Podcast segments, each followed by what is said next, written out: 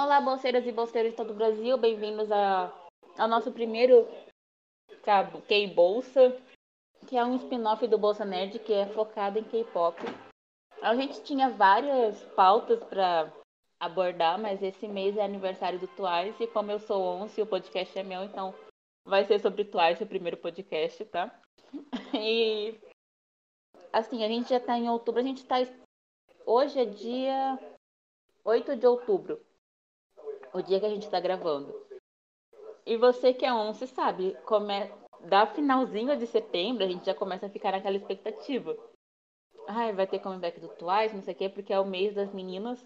E esse ainda é um muito especial porque é o comeback dos... de aniversário de 5 anos delas. Então a gente está preparando esse podcast com muito carinho. E eu sou a Débora. Oi. Eu estou aqui com uma convidada muito especial. Ela representante do fandom. Ela é da fanbase do Twice Brasil. Oi, Ciele, bem-vinda. Oi, obrigada. Quer falar um pouquinho de você, falar como é o seu trabalho na fanbase? Então, é, eu conheci o Twice, na verdade, em 2016, no finzinho de 2016. Foi bem por acaso, assim, no YouTube mesmo. Conheci quando. Assim que elas lançaram o Tite, foi tipo no dia, assim, que elas lançaram. E eu vi já o MV, nem sabia que tinha acabado de ser lançado. Daí, tá, tá bom, fui num sitezinho lá pra reconhecer, né? Daí ficava voltando no clipe e indo lá no site ver quem era quem. Aí, aí, aí foi isso. Aí fiquei no Facebook, lá entrei nos grupinhos atuais. Depois teve aquela época do Amino, Amino, né? Que eu fui também pra, lá pro Twice. Eu fiquei lá um tempo, daí fui, fui pro Twitter, né? Daí conheci as fanbases do Twice. Aí entrei em uma, que era a Once Brasil na época, né? Aí nisso, tá, foi indo a coisa, daí até que a gente, a gente perdeu uma conta no ano passado, a conta de 20 mil seguidores. Daí nisso deu uma. desanimava, mas a gente não queria acabar ali, né? Daí a gente criou outra conta no começo desse ano. E agora estamos aí. Daí a gente acabou mudando o nome para Twice Brasil, mas foi bem, bem recente.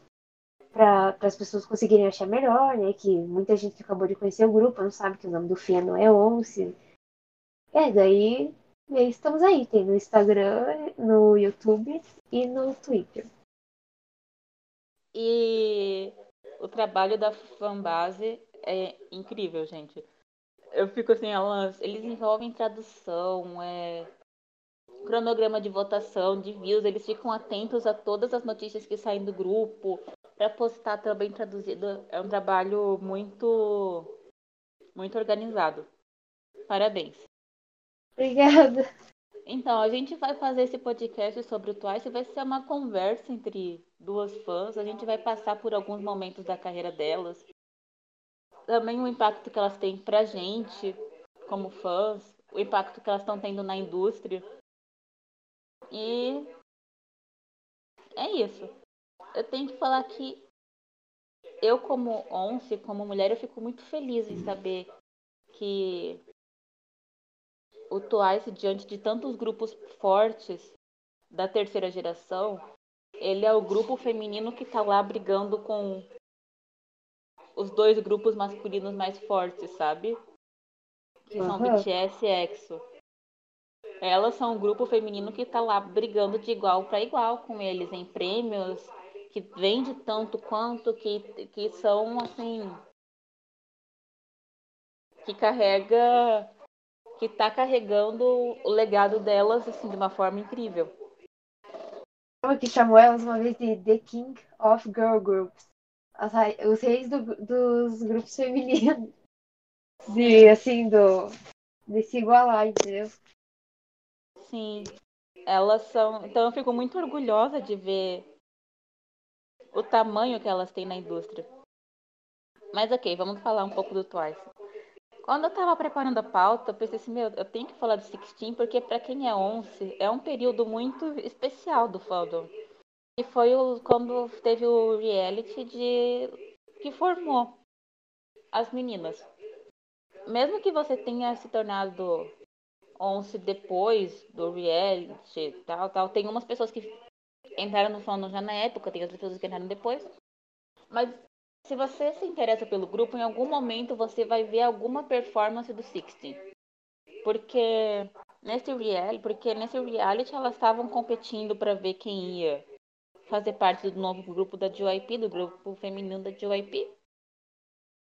E elas tinham que se mostrar ao máximo como artistas completas. Então, muitas das melhores performances das meninas individuais ou em unidades foram nesse programa, porque elas tinham que se explorar ao máximo. Em vocal, em dança, em canto, elas tinham que fazer não só o conceito que hoje é do Twice, mas elas tinham que arriscar e mostrar que elas estavam prontas para serem idols, que estavam prontas para debutar. Então é um período que eu acho que é muito, muito especial para os fãs visitarem, porque além dessas performances que foram muito incríveis, também é um momento que é muito emocional, porque a gente não foi um reality fácil para elas. Além de ter sido muito puxado, muito exigente, elas tiveram que passar por muitas por muitas coisas, como críticas da aparência, eliminações, até senti aqui, tentar dar a volta por cima, então não só elas que passaram, mas as meninas que passaram do Sextin foi um período muito difícil. Foi elas se mostraram excelentes artistas, mas elas também tiveram que superar muitas coisas. Você tem alguma coisa para falar do Sixteen, CL?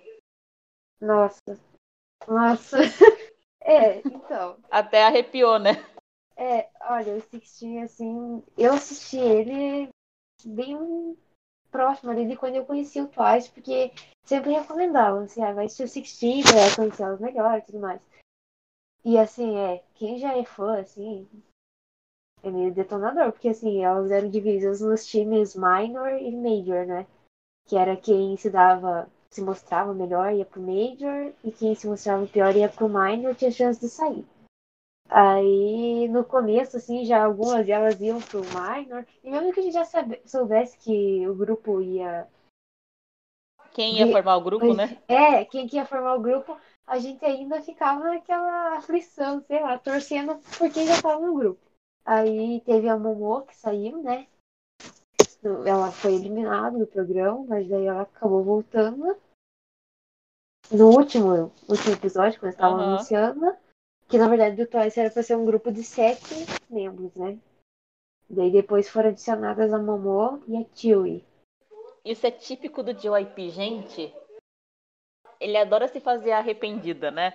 Ah, eu vou te eliminar. Aí depois, ah, eu vou colocar você de volta. Nossa, foi muito Ai. triste quando a Momo saiu. Mesmo que eu soubesse que ela estivesse no grupo, eu pensei, meu Deus, e agora, gente? Foi muito inconsciente, assim. Nossa, eu chorei muito.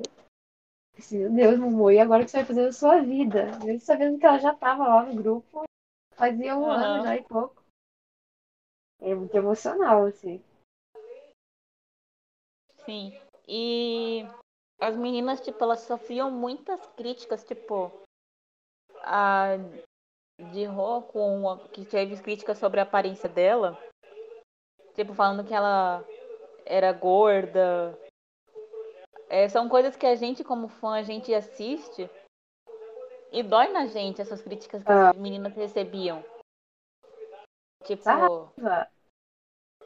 A Momo que foi eliminada, as meninas sendo criticadas a todo momento, tipo. Assim, a gente assiste e realmente a gente vê que elas tiveram que ser muito fortes para poder seguir aquele sonho delas, porque muitas pessoas não teriam aguentado aquela pressão. De você ser questionado o tempo todo, de. Assim, em relação à sua aparência, ao seu talento. E não são meninas que começaram a treinar tipo ontem, eram meninas que algumas já estavam há muitos anos treinando. A Dio fazia com... 10 anos na JYP, aquele ano que teve assistir. 10 anos. Sim, e ainda com aquela incerteza de que será que ia debutar ou não? Será que ia conseguir realizar o sonho dela? E. Enfim, é um Tipo, muitas japonesas, né? Que elas queriam debutar juntas, daí a Momo saiu e elas ficaram desesperadas, a Nai e a Mina. Sim. E foi muito. Foi muito intenso. Foi uma, um reality intenso, tanto em performances que elas tinham que se provar muitas vezes, mas também emocionalmente muito intenso, porque quando você tá num reality é como se você estivesse vendo o sonho escapar nas suas mãos quando a pessoa. quando eles te eliminam. A gente sabe que algumas pessoas, assim, depois que a gente tem um pouco de conhecimento maior na indústria do, do K-pop, a gente sabe que às vezes a pessoa não debutou naquele grupo, mas debuta em outro. Às vezes tem uns, acontece isso. Mas tem uns que nunca debutam. Aham. Então foi um período muito intenso. Eu acho que se Once é tão protetor com o Twice é porque quem viu o que elas sofreram para poder debutar não tem como não não admirar as meninas. Não tem como não não respeitar as artistas que elas são. E, e realmente a gente torce muito por elas porque a gente viu como foi difícil. E, Todo lá, esse emocional envolvido. Sim. Todo esse período do Sixteen até o debut foi muito, foi muita pressão para elas. Até porque a JYP não estava no seu melhor momento da financeiro, né? Tava se recuperando de algumas questões. Então também tem essa pressão, acho que de você ser a nova aposta da empresa. Numa empresa que tinha lançado só o Wonder Girls, que tipo, um dos maiores grupos da Coreia. Aham. Que é ter a responsabilidade, né? De carregar o nome aí, conseguir, né? Sim. Então, esse período do Sixteen, ele é muito, como eu falo, é muito querido para os fãs por, é, por várias coisas. A gente sofre junto, a gente se emociona junto, a gente canta com elas, tem as per- muitas performances que a gente queria ver de novo. Nossa, Tem-. É um período muito importante. Aí o Twice que ia ser só sete meninas. Aí o JYP bancou arrependida. e na lineup final ele anunciou no palco que ia acrescentar a Momo e a Chui. E assim, é incrível porque a, Min, a Mina e a Sana elas não se emocionam tanto quando elas passam do que quando a Momo chega. Elas estavam tipo assim, ah, ok, a gente tá no grupo, mas quando ele anuncia que a Momo vai participar, tipo, elas se desabam, porque o sonho delas era debutar juntas, porque pra quem não. Eu acho que todo mundo que tá ouvindo esse podcast gosta do Twice, mas pra quem não sabe, as três são da. São as três japonesas do grupo. A Sanai e a Momo, elas foram juntas do Japão pra Coreia. Elas foram no mesmo voo. E, tipo, não, não sabiam falar coreano quando chegaram. Então, aquela coisa, você se ampara muito uma nas outras, né? Quando você não sabe falar a língua, é bom você saber que tem alguém que te entende, que tá passando pelas mesmas coisas. E o sonho delas era debutar juntas, e quando a Momo foi eliminada, elas. Tipo, de YP você não tinha esse direito. Nossa, todo Mas- mundo, né? Sim. Mas aí ela ser anunciada na lineup foi um dos momentos mais emocionantes, assim, do Twice, mesmo até hoje, assim. Acho que mesmo nesses cinco anos de grupo, é um dos momentos mais emocionantes é, quando é anunciada a lineup final do Twice. Nossa, com certeza. Dá até tipo. Eu não tô arrepiada ainda, porque a gente ainda vai se arrepiar, mas é um momento muito importante. Mas tá, aí elas elas formaram um grupo, né? Que é formado por Nayon, de... Você me ajuda a falar? é John, John, John. Fala assim. John, John, John, John. Meu, nome coreano é muito difícil de falar. Das japonesas é fácil. Mina, Sana, Momo, mas enfim. Mas aí foi anunciada a line-up que é formada por Nayeon, Jeonjo, Jeonyo, Momo, Sama, Ji, Ji, Jio, uh, Mina, Dahyun, Chaeyoung e Chui. Eu esqueci alguma. Aí elas foram o grupo e a Jihyo foi a eleita líder. E assim, eu sou muito cadelinha da Jihyo porque eu acho ela uma excelente líder. Porque pensa, não é fácil você ser colocada como líder de um grupo grande de nove meninas, que quatro delas eram estrangeiras, que e ela foi colocada como líder no grupo. E eu tenho ela como uma das maiores líderes do K-pop. Nossa, com certeza. É que desde o começo, assim, o John no primeiro episódio do Sixteen, falou, ah, eu acho que ela seria uma boa líder. E ela é uma ela boa acabou... líder. Ela é, nossa. Ela é uma excelente líder.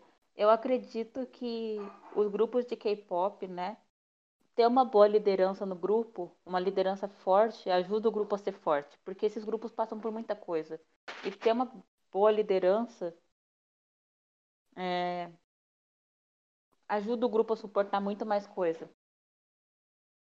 Aí ela foi eleita líder e eu acredito que, além dela, que é uma excelente líder, as Three Mix, ela, a, a Nayon e a Jeonyeon, elas são Sim, elas são a coluna do Twice. Tipo, todas são muito importantes, mas acho que elas são muito importantes naquela coisa do elo do grupo, porque elas cuidam muito das meninas. É, e elas e... são as mais velhas também, né? A Nayon e a Junyon. Sim, apesar da Nayon não parecer a mais velha. É. Mas eu vejo que elas são muito importantes, porque eu vejo assim, a Nayon como ela se permite não se levar a sério, porque ela, tipo, a Nayon, todo mundo sabe que a Nayon é. É a Nayon. ela faz piada de tudo de todos. Ela perde o amigo, mas não perde a piada. É verdade.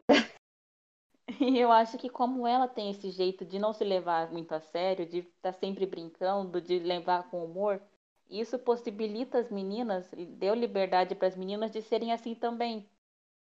E se tornou uma característica do Twice, delas serem meninas muito brincalhonas, que não se levam muito a sério, que fazem piadas delas mesmas. Então vejo que elas. A Jeon que é. Jeon que é. É a mãe do grupo, assim. Ela.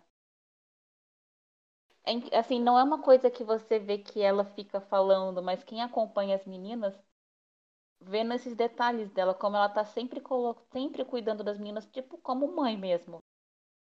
De ver se cuidando da saúde, de pegar algo mais difícil para ela, para facilitar para outras. Às vezes ela não aparece para poder é, chamar atenção para outra membro. certeza, então, ela é... Quem bota ordem na casa também é ela, pelo jeito, né? Sim. Na casa delas lá, que ela. É, uhum. mas assim. Limpa. É. Aham. uhum.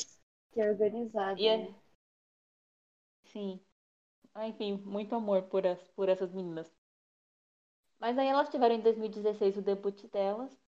Como elas debutaram no final de outubro, só deixa eu garantir aqui qual foi o dia de outubro dela, acho que foi dia 20, não foi dia 20, dia 20 de outubro. De outubro. Ela... 20 de outubro. Foi dia 20 de outubro. Ah, tá. Como elas debutaram no dia 20 de outubro, elas lançaram muito perto do Halloween, então o Twice, desde o debut, teve essa, essa relação muito próxima com o Halloween e sempre entregou conceitos nessa época. Acho que é um dos poucos grupos que investe nessa, nessa temática. Ou que pelo menos que é tão bem sucedido quanto elas. Aí o primeiro lançamento delas foi Like o A, que eu amo essa música, eu acho uma das melhores músicas de debut ever, porque tem músicas de debut que não envelhecem bem. Mas essa música, tipo, elas podem cantar essa música sempre e ela sempre vai ser uma música gostosa de ouvir, gostosa de ver elas dançando, de cantar. Então, foi uma escolha muito acertada, Like You, para ser a música de debut delas. Então, foi o debut delas que elas, quando debutaram, assim, quem vê o Twice hoje, essas gigantes do entretenimento, pode pensar que elas já debutaram assim, tipo, ah, por ser um grupo da JYP, blá, blá, mas não foi tanto. Elas, tipo, Sixteen não teve uma audiência alta. Elas é, venderam. 700 cópias do, no primeiro dia do primeiro álbum delas. E agora elas vendem, tipo, 200 mil cópias no primeiro dia. Sim, e assim, 700 cópias para um grupo da Big Three no primeiro dia é pouco, né? Porque são grupos que têm muita visibilidade. É. Mas enfim, aí elas tiveram um debut delas que foi então, tipo, que é uma música que eu amo, mas o impacto delas na, no mercado não tinha sido tão significante ainda.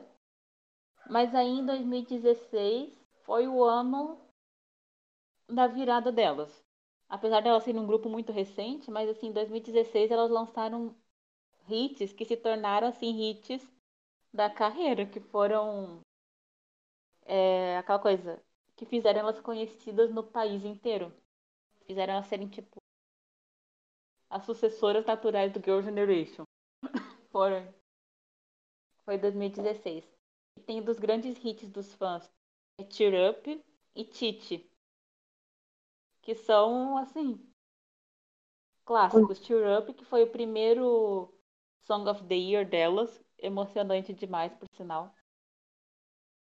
E Titi, que é. Eu digo, eu não consigo dizer qual das duas músicas é maior, se é Cheer Up ou Titi, porque as duas são enormes. São músicas muito famosas, muito. Tem muitos covers, tem muitas dancinhas, tipo, elas irritaram mesmo na Coreia com essas duas músicas. E você vê vários artistas que ficam cantando, dançando, elas pegaram vários topos nos charts com essas duas músicas. Então, são tipo. Porque é aquela coisa, você fazer às vezes uma música que irrita num ano, não é que é fácil, mas você se manter irritando é. já é um pouco mais difícil. E elas conseguiram, tipo, no mesmo ano, essas duas músicas que foram assim. Consolidaram elas, né? Como, como Twice. Como Twice. Você entrou no fandom nessa época, né? É, entrei em 2016, lá em Tite. Só que elas já estavam bem estouradas, assim, tipo, já era o que o YouTube recomendava assim, para mim quando eu comecei a mostrar interesse, assim. Primeiro MV que eu vi de K-pop foi do BTS, daí já recomendou dela, já entrei lá e era o que tava assim, daí o Shai Shai Shai lá da, da Sanai, Up, que foi o que pegou também. Todo mundo fazia, os idols faziam. Foi um, Não. um grude. Assim. Aquele Shai Shai Shai é maior do que muitas carreiras. E eu não falo Nossa, isso, tipo, e, e não é debochando dos outros, mas é porque aquele Shai Shai Shai viralizou tanto. Tanto que muitos artistas em anos de carreira não conseguiram viralizar como o Shai Shai Shai viralizou. Todo tipo... falou já, se você falar isso. Sim. Assim, se você falar o Shai Shai Shai, todo mundo vai saber. Sim. E assim, se você vê nos shows, na hora que elas cantam Tira Up, que chega na hora do Shai Shai, é tipo. Parece até brasileiro no show, assim, todo mundo canta junto, alto e se emociona. É, eu acho que se você pudesse definir, tipo assim, ah, uma linha que fez o Twice, foi Shai Shai Shai. Porque, assim, elas se consolidaram entre muitas coisas, mas o Shai Shai Shai consolidou elas. Ai. Investiram nisso, né? Tipo, elas promoveram bastante. E daí elas já investiram no mesmo conceito, em Tite. E um conceito assim, chiclete, né? Que daí foi o que pegou também. Sim, e Tite. Tite é muito incrível, porque apesar da, do refrão ser bem chiclete, quase infantil, digamos, né? Mas o clipe ele é muito tipo. é legal você assistir Tite com Knock My Door. Knock, knock, knock. Porque são duas histórias que se complementam. É, é mas porque, é, tipo, tipo, é Titi muito tinha uma interessante. É tipo. Sim, porque tem aquelas coisas, elas são. Elas fazem. É quase teatral, Titi, né? Todo o contexto do clipe, das crianças, elas se, que se transformam em personagens. Assim, eu adoro assistir o MV de Titi porque ele é muito. Ele é muito gostoso. Ah, nossa. E são histórias que se complementam, né? Eu conheci o Twice em Tite, daí eu tive que esperar ainda por Knock Knock, que era o... a continuação, né? Porque no MV de Tite dizia que continua. continua. Daí fiquei lá meses esperando. Daí finalmente veio. Mas então, daí 2016 foi assim, esse ano pra ela. Elas se consolidaram nas rádios com hits e ganharam o Song of the Year, que assim. Ai, gente, se você. Não tem como você ser onça e não se emocionar. Não, e eu Com- tava assistindo ao vivo. Eu tinha caído de paraquedas naquele mundinho do K-pop. Mas aí eu fui assistir, né? Que Big Hit uma premiação. Não, e aí eu chorei junto. Nem, nem era tão fã assim, sabe? Só E assim, ela. elas e- concorreram naquele 2016, não foram com músicas fracas. Song Nossa, of the não. Year. Foi tipo Monster do X. Aham. Nossa. Foi, Foi aquela canção do BTS também que popularizou eles no mundo. Blood eu não sei dizer o nome. Tears, Fire. Não, Isso. acho Fire é 2000. Ah, sei lá. Sim, É. elas, tipo, elas concorreram com, com músicas gigantes. Elas não esperavam ganhar. Não, nossa, eu não sonhava em ganhar. Uhum. Aí ela, mas elas ganharam pro desespero de muito, gente. Porque assim, aquele. Ela já foi muito emocionante. Mas assim, K-pop, especialmente K-pop coreano, pode ser muito filho da mãe. Porque como elas ganharam de dois grupos que eram masculinos e muito queridos, tipo, muita gente. Elas quase tiveram Black Ocean quando elas ganharam o, o prêmio. Tipo, elas só não tiveram porque as armas mantiveram os light sticks ligados. Mas elas quase tiveram light, o Black Ocean porque algumas pessoas não aceitaram que elas ganharam e como. Sei lá, enfim. Mas. Enfim. Você gostando ou não, elas ganharam. E elas não contentes em ganhar aquele ano de música do ano, elas ganharam no ano seguinte e no, E no ano, seu ano seguinte, depois. e no ano seguinte. Mas a gente vai chegar lá.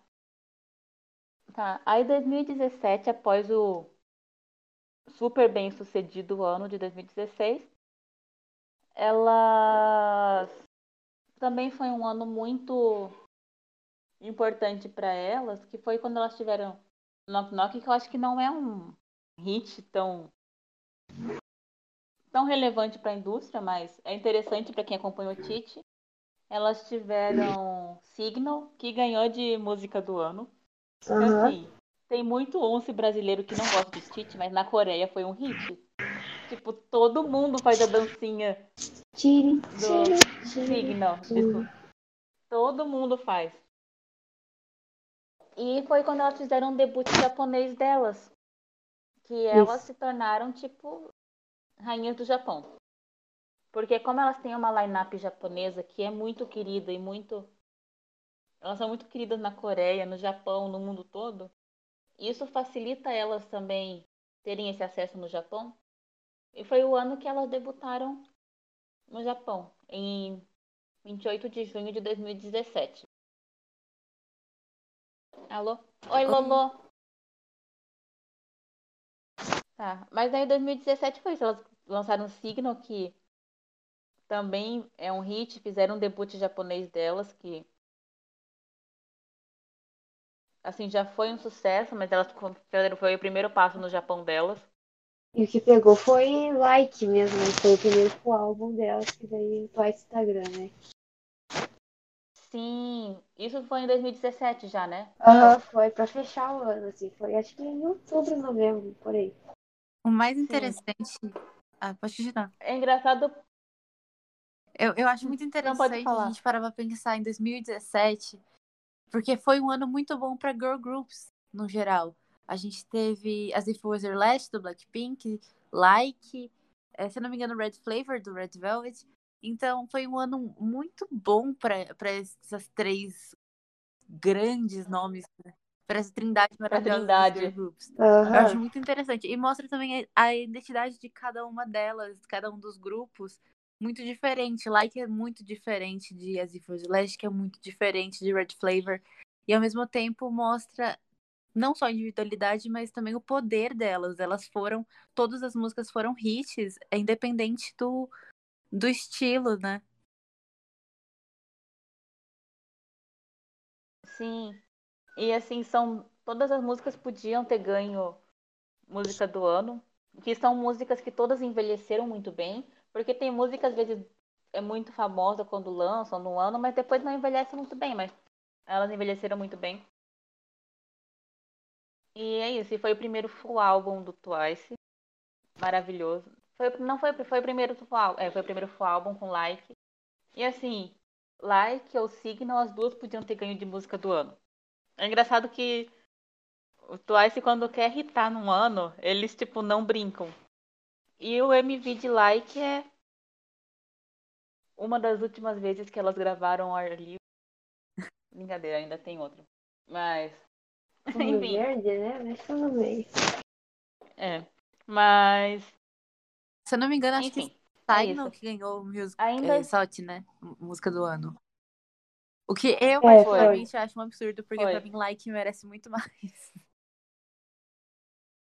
É que como o Like lançou É. tarde, assim, daí eles colocaram que tinha lançado mais cedo pra concorrer. Eu achei injusto também, queria que tivesse mais que concorresse, mas É interessante a gente então- parar pra pensar que o, Tá o bom. JYP, ele trabalhou muito as meninas, elas trabalharam sem parar desde 2016, acho que até em 2018 elas trabalharam muito, numa frequência enorme, e nunca perderam a qualidade, eram lançamentos todos muito bons. É, sim, nunca foi bem saturou. trabalhado. E nunca flude também, né? Era sempre tipo um álbum certinho, com músicas novas. Às vezes alguns mexe ao álbum, né? Que daí, mas tinha sempre música nova. Nunca foi uma coisa assim, tipo um single, uma coisa jogada assim. Sempre foi muito bem planejado. Sim, e o Twice, ele, tipo, nesses hits delas, Cheer Up, Tite, Signal, Like, são músicas que tem um refrão muito chiclete e que a coreografia é muito fácil de dançar. Tanto que acho que todo mundo na Coreia sabe fazer a coreografia dessas músicas. Dessas quatro músicas, todo mundo sabe fazer porque elas são muito E foram marcantes. hits, né? Hits coreanos. São... Foram hits. Por sinal, tem até aquele meme que mostra o Kang Daniel dançando o Signal. Antes dele ser o senhor de Rio, né? Outra história, a gente ainda O vai senhor chegar.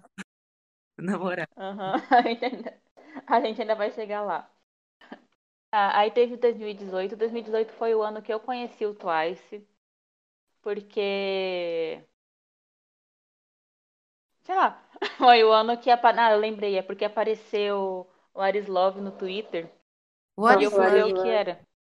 é E eu fui ver. a melhor música do Twice. Sim. Ponto. Pra É mim, assim, perfeito. na minha opinião. Nossa, foi o, o, o. É, foi a música do ano, né? Até ganhou, Nossa, mas foi- foi é linda. A música é linda. O MV é Foi maravilhoso. o terceiro ano Nossa, seguido de música do ano O dela. Twice entregou demais. Sim. Tudo. Sim, aí quando eu fui ver, tipo, ah, o que é esse What is Love Twice, né? Assim, quando eu vi aquele MV, eu fiquei, tipo, eu não conseguia parar de olhar. Porque é incrível, aquele, a música é incrível, mas aquele, a construção do MV, Enche o olho, tipo, né? sim, eu acho que é o melhor MV que elas lançaram até agora, porque elas fazem referências, é muito, tipo, se você, eu já mandei esse MV pra amigo nerd meu que não gosta de K-pop e que gostou do MV por causa das referências a filmes que tem. Então, é muito bem feito. Tipo, não tem um defeito essa, esse MV, não tem. A Uma não tem um curiosidade, mais no lado musical mesmo, é que É, eu não sei, assim, pelo menos pra mim e pros meus amigos, a gente ficou muito tempo emocionado é, na, no Post-Bridge, que é tipo depois da terceira parte da de Rio, e aí a Nayon canta. É muito emocionante. Sim. E eu tenho um amigo Ai, que-. Sim. E elas cantando ao vivo também é muito quando elas fazem Sim. aquele Eu tenho um amigo que ele voz. estuda teoria musical Ai, e ele foi atrás do motivo de ser tão emocionante.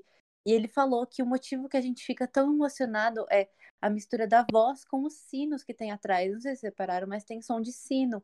E o sino é um som que caracteristicamente na no imaginário humano é muito emocionante. Lembra igreja, lembra essas coisas. Então é muito emocionante. A gente fica emocionado porque eles conseguiram colocar um elemento que é proposital para você ficar emocionado. Isso pra mim é muito genial. sim, é engraçado que nessa parte que a de Rio canta, todo mundo nesse momento sofre de amor junto. Nossa, aham, todo, Todo fica mundo- quieto, assim. Meu Deus, vamos escutar ela. Sim. E foi uma música muito bem feita. Uhum. Enfim, até agora, Twice, tipo, desde. Assim, eu amo Like Ua, eu acho um debut maravilhoso, mas desde Tear Up, Twice só entregou, né? É aquilo. Só Elas entregou e não faltou em nada. comebacks seguidos, tipo, em três em três meses, mas nunca perdiam a qualidade. Era algo muito diferente. A gente tem grupos que entregam comebacks várias vezes ao ano, mas que não tem tanta qualidade, ou que, é, por serem, tipo, empresas de empresas menores, eles não têm tanta frequência. O Twice tinha tudo, ele tinha frequência muito boa, eles não deixavam você esquecer delas, e eles tinham qualidade muito boa. Então você ficava sem ar, assim, sabe? Apaixonado. Eu acho isso maravilhoso. Eu acho que foi essa jogada também, tipo, Uhum. sabe? Assim, não deixar ninguém Isso. esquecer o Twice mesmo. Pra consolidar elas de vez, assim, e não perderem o posto. Sim. é- Enfim, aí 2018 foi um ano que também foi muito bom pra elas. E a gente teve, tipo, o hit do verão. Que eu acho que tá, tá no lado de Red Flavor, de hits, assim, Ah, eu maiores hits do verão, Eu, eu adoro que então eu é não Dan- consigo pensar em outros hits do verão senão os de My Body. Eu acho que tipo, o maior hit do verão daí Red Flavor. Flash, Red Flavor, não sei falar, desculpa. Mas, mas eu acho tudo bem. que é, é um hit E muito assim- grande. Foi um hit muito enorme. Sim, mas são muito. E assim, Dance the Away é uma música que é também muito querida pros fãs. Por ser, tipo, elas ao ar livre, na praia, de rio bronzeada. É incrível aquele MV. A música, ela é muito cativante, ela é uma música muito verão. É, tipo, e a gente acha que não tinha visto ainda Twice verão. Até Não. então, né? Só foi o primeiro lançamento de verão do Twice. E elas também, mais uma vez, entregaram tudo. Eu gosto muito da parte da Da Hyun nesse clipe. Foi, ela- Nessa, nessa música, eu acho. Ela faz. "Oh, Dani, Najana que te- sorry, tira." Eu acho muito bom. Acho muito diferente de todos os raps que ela já fez. E muito único. Eu acho Ah. que dá um, uma- um gás pra música. Se você começa a pensar nessas músicas, assim, você fica, meu Deus do céu, foi Jesus com suas próprias mãos que fez isso. Isso foi assim, perfeitamente construído. Sondas. mãos. Mas. Sim, aí foi hit do verão. A gente também teve nesse ano é, Bulldozer, que assim. Esse foi o ano que elas fizeram o fandom de palhaços. Porque elas. o- Quem viveu sabe, quem viu, Ah, Os aqueles teaser de teasers. Bulldozer, quem- Ah, quem esperava.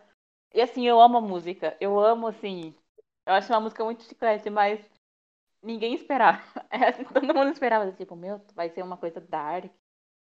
ah, vai ser maduro, assim, tarará. Aí elas, aí o clipe é elas indo salvar. os laburi lá, que é tipo uns bonequinhos. Sim. E assim, a música, eu adoro a música, mas foi tipo assim, Foi bem Legal, inesperado, tipo- assim. sim, fizeram um onça de palhaços.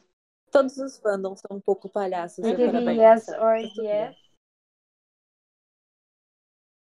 Yes or Yes, que foi tipo uma coisa Halloween eu também, né? Que foi nessa Amo época essa que música. Eu acho muito. A música é muito boa. E o clipe, a estética de car... jogo de cartas, eu acho muito interessante. E muito diferente. E tem a Miná falando, e tem a Miná falando, hey boy. Ai, sim! Eu gosto muito desse clipe. Acho muito, muito bem E feito, assim, assim. eu acho incrível que sempre que mostra elas cantando essa música Yes or Yes, em alguma premiação, algum evento, todo mundo vai à loucura. Todo mundo faz a coreografia, tipo, é uma música muito vibrante. É. Tem um refrão muito assim, que pega mesmo. Mesmo tendo uma letra, letra creepy Sim. que é de não aceitar a rejeição. Porém, E pra promover essa música, começaram. Eu já tava na fanbase do Twice, já postava assim, sempre.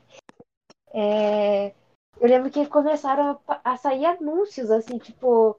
Tipo, falando yes or yes, só que ninguém sabia. Porque não dizia que era do Twice, não dizia, não dizia nada. Só que a gente já tava desconfiando, porque estavam uns rumores, assim, de comeback do Twice, mas daí a gente já pela tava desconfiando. homem, né? Aham, daí, tipo, já tava. em- Eles soltavam, assim, cartaz em metrô, com escrito yes or yes. Então a gente ficava confuso, assim, daí no fim anunciaram que era o comeback dela. Sim. Aí chega em 2019. Assim, eu vou falar por enquanto dos momentos musicais, né? Porque se a gente for falar depois dos momentos pessoais delas, mas um pouquinho assim. 2019 eu acho que foi o novo 2016 do Twice, porque se em 2016 elas revolucionaram com Cheer Up, aqui assim elas revolucionaram com Fence. Nossa, aham. Porque assim, Twice até então ela era muito infantil. Ásia, claro, tinha K-pop do mundo, K-popper do mundo inteiro que conhecia ela, mas com Fence, Fence. tipo, elas Fence. viralizaram no mundo. Muita gente que não. Conceito, assim, que Não tem uma mundo. pessoa que eu acho assim que não goste de Fence, porque é uma música muito boa, é uma música muito divertida, e é uma música tão Twice e ao mesmo tempo tão diferente do- de tudo que elas já fizeram, que é impossível. Tipo, até quem não gosta do som delas, não gosta de Cheer Up, não gosta de What Is Love, o que é uma pessoa que tem problemas. Mas daí, tudo bem. Ela vai gostar de Fence, porque Fence é muito Mas boa. Fence é uma muito chiclete. Nossa, é muito boa, meu Deus. O É, álbum é o inteiro, meu eu ouço favorito delas. É o repeat, Fence nunca. Eu acho muito bom. E assim, Fence, o MV assim ninguém esperava, porque até então, como o Twice ele tava naquela vibe muito fofo e às vezes quase infantil, tarará, e Fence ainda elas são fofas, mas elas estão tão sofisticadas em Fence, tão chiques, Uma tão coisa- patroas. Uma E ao mesmo tempo, sim, é- elas estão doces ao mesmo tempo, porque tem Uma cenas muito que eu- lúdicas. que eu adoro É um, em- é um no, no ano de 2019 do Twice foi o fato delas usarem um conceito chique. Claro que, tipo, muitos grupos não, não gostam, É. muitos fãs não gostam do conceito chique, muitas pessoas falam que ah, é só para grupos mais velhos. Tipo, o Sony Shide só chegou a fazer conceito chique depois de um tempo. Ah, enfim, de qualquer modo, eu acho muito bom. Eu achei muito que combinou. Eu achei Feel Special e achei o Fancy super sofisticados e maduros. Então, eu acho que pra mim, elas apostarem nesse conceito foi super um acerto. Sim. Nossa, aham. E foi um ano, assim, E que vem- foi muito emocional, no geral, né? Foi. Eu acho que a gente pode falar um pouco depois disso, mas é que 2019 foi, eu acho que, o ano mais intenso do Twice. Teve Nossa, muitas aham. coisas boas, tipo a turnê mundial, tarará, mas foi um ano muito pesado para elas. Com é, a Minar, revelações de namoros do Stalker. Então foi um ano que os nossa. fãs, tipo, estavam os fãs quase batendo na porta da JYP para saber se elas estavam bem, porque foi um ano muito difícil. Na fanbase, Aí- quando eu chegava as notícias, chegava as bombas, sabe? A gente, meu Deus do céu, e agora? Se, se noticiava tudo se tremendo, assim. Aí elas lançaram o Feel, Special que É aquela coisa, só quem é once sabe o valor dessa música. Nossa, nossa, nossa, nossa. Sim, Meus eu, assim, é uma amores. música. Feel Special é uma música que eu acho que ela é muito Sim. bonita pra qualquer pessoa. Porque ela é uma música muito. É um abraço essa música. Mas pra é quem é linda. que sabia o que elas estavam passando. Meu, foi muito especial. Muito o álbum inteiro, na verdade, que elas escreveram aquela 21, 29 também, que é pros fãs. Foi elas mesmas que escreveram. Todas as músicas do álbum, na verdade, foram elas que escreveram. Aí Feel Special era a única que elas não foram acreditadas, né? Mas aí o Joey P falou que eles sentaram juntos, conversaram sobre, daí escreveram a música. Eu gosto muito desse, Sim. desse mini, dessa era, não só pelo conceito, pela música, mas também pelo amadurecimento de tudo. Parece que assim, eu, eu vejo o Feel Special como uma era que consegue conciliar uma mensagem para os fãs, ao mesmo tempo que consegue conciliar uma mensagem para um todo e, e mostrar de uma maneira madura esse lado, porque é muito fácil cantar sobre amor, mas é muito difícil cantar de amor próprio sem parecer é, falso, sem parecer moldado. Muitos grupos que falam de amor próprio, quando você vai ler a letra, é algo tão genérico, algo tão básico que você não consegue sentir verdade. E Feel Special, você consegue sentir verdade, mesmo não tendo sido escrita pelas meninas, é, você consegue entender que a intenção delas em todo momento, assim, toda, toda a era, todas os stages, foram pensando na Miná e foram pensando nessas coisas. Eu acho isso muito bonito e algo muito raro. E foi se, enca- se encaixou, assim, muito. Eu lembro que eu tava traduzindo a letra, assim, e na hora, assim, eu conseguia pensar em a referência de cada tempo, assim, de cada linha da música, fazer referência aos sentimentos delas, assim, tipo, é, que elas se sentiam perdidas, assim, sobre a mina, sabe? Nossa, foi muito, muito especial. Foi. Aí em 2020. Ah, em 2019 a gente também teve grandes lançamentos japoneses do Twice. Que. Faking True e. Eu posso confundir algumas Breakthrough, agora porque eu tô. Breakthrough que são assim, hinos. Eu nunca vou perdoar JYP por não ter feito Breakthrough um hit coreano. Mas tudo bem. Por sinal, gente, se vocês não escutam os comebacks japoneses do Twice, eu não sei o que você tá fazendo da sua vida. Você vai ouvir porque é muito bom. Foi o conceito sets, assim, Girl Crush, que tava todo mundo sedento. Foi Breakthrough. Sim. E, enfim, aí chegou 2020. Que Cá teve estamos nós. More and More. é. Assim, depois de um hiato de. Depois de um hiato de Foi nove meses delas, delas, né? Aham. Elas voltaram com More and More. Foi. E que era um hiato que elas bem. precisavam. Mas, sim. Aí elas voltaram com More and More, que é uma música que tem... é muito polêmica. Tipo, tem Once que ama. É aquela coisa, eu sou aquela Once que no Twitter defende a música. Mas eu gosto da música? Não.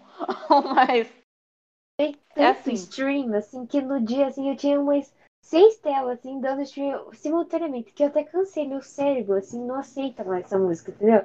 Que eu, Sim. eu vi tantas vezes ela, eu vi o álbum no Spotify, nossa, que meu cérebro sim, nem entra eu mais. acho que More and More é uma música... Eu, pessoalmente, é... Eu acho que More and More é uma música que não envelhece bem. Porque, tipo, as outras músicas do Twice, Cheer Up, Cheat, What is Love, tipo, a gente pode ofender, a gente escuta muitas vezes e não cansa. Mas essa a gente escuta e depois, tipo, dá um... Eu acho que Ah, um pouco de Tropical ranço House da é um música. gênero muito difícil de se trabalhar. Eu acho que no K-pop existem muito poucos Tropical É. House que são ex- extremamente bons. É, um exemplo Que funcionam. Foi Um uma exemplo coisa muito gosto nova, de assim. Tropical House, é uma dica, assim, uma indicação de Tropical House no K-pop é Summer Breeze do SF9 e só, porque eu não, não gosto do... Eu também Ah, eu gosto muito do gosto de SF9 SF9. e, e eu gosto muito dessa música e eu não gosto muito do gênero. Quando eu, eu vi que More and More ia ser Tropical House, eu falei, eu acho que eu não vou gostar dessa música e eu não gosto e eu não gostei. Eu ouvi muito por causa para dar apoio para as meninas, eu vi o clipe várias vezes, eu tenho na playlist do Spotify. Mas eu não. Não é uma música assim, se eu penso, ah, eu vou ouvir Twice, não é a primeira música que eu ouço. Talvez nem a segunda, terceira, quarta. Não. Inclusive no álbum não é a melhor música do Real. álbum. No Tem álbum- outras músicas álbum que eu não. acho. Eu gosto muito, eu gosto muito do álbum. Eu gosto muito Ai, eu do álbum o More álbum and More. Firework, Make Make, Me Me Go. Go, é, Essa música é perfeita. Sweet É, Summer ti- Day, é, a- é o símbolo moral, né? honorário. É o honorário da música. Mas assim, o álbum tem muitas músicas muito boas. Shadow, que. Shadow. Sim, eu acho que o álbum More and More foi um álbum que elas exploraram muitos lados delas, que eu acho que é muito é um álbum quase experimental para elas. Sim, É um cada, muito interessante. Cada faixa tem um conceito, assim, que elas não tinham tentado É, eu acho que foi justamente pra ver qual Sim, caminho elas iam seguir no próximo. É, então, eu, eu ia falar isso, acho que foi tipo uma ponte, assim, pro álbum, entendeu? Foi tipo uma preparação, assim, É. preparando os corações de todo mundo. Eu acho que foi isso, tipo um pilar, assim Sim. mesmo, pra o que vinha aí. Vem O aí. que vem aí. Será que vem aí? E assim, More and More foi. Eu acho que não é a melhor música do álbum, mas enfim, o álbum em si tem um conceito visual muito bonito. Eu, eu mas eu acho que Vis- More and More. visualmente eu não gostei do Pode clipe. falar. Eu gostei dos, visu- dos visuais delas. Ah, não, eu gostei do. Sim, eu gostei dos visuais, É, tipo, os photoshooters Photoshop, ficaram coisas assim. lindos. O álbum Eu si achei é o bonito. clipe tosco. Mas eu acho que More and More. Eu acho que More and More serviu pra mostrar, tipo, escancarar quais eram os problemas que a JYP tinha com as meninas. Em relação a MV, figurino. Tipo, meu, como é que você pega o, maior grupo da empresa e você dá uma música de cinco anos atrás?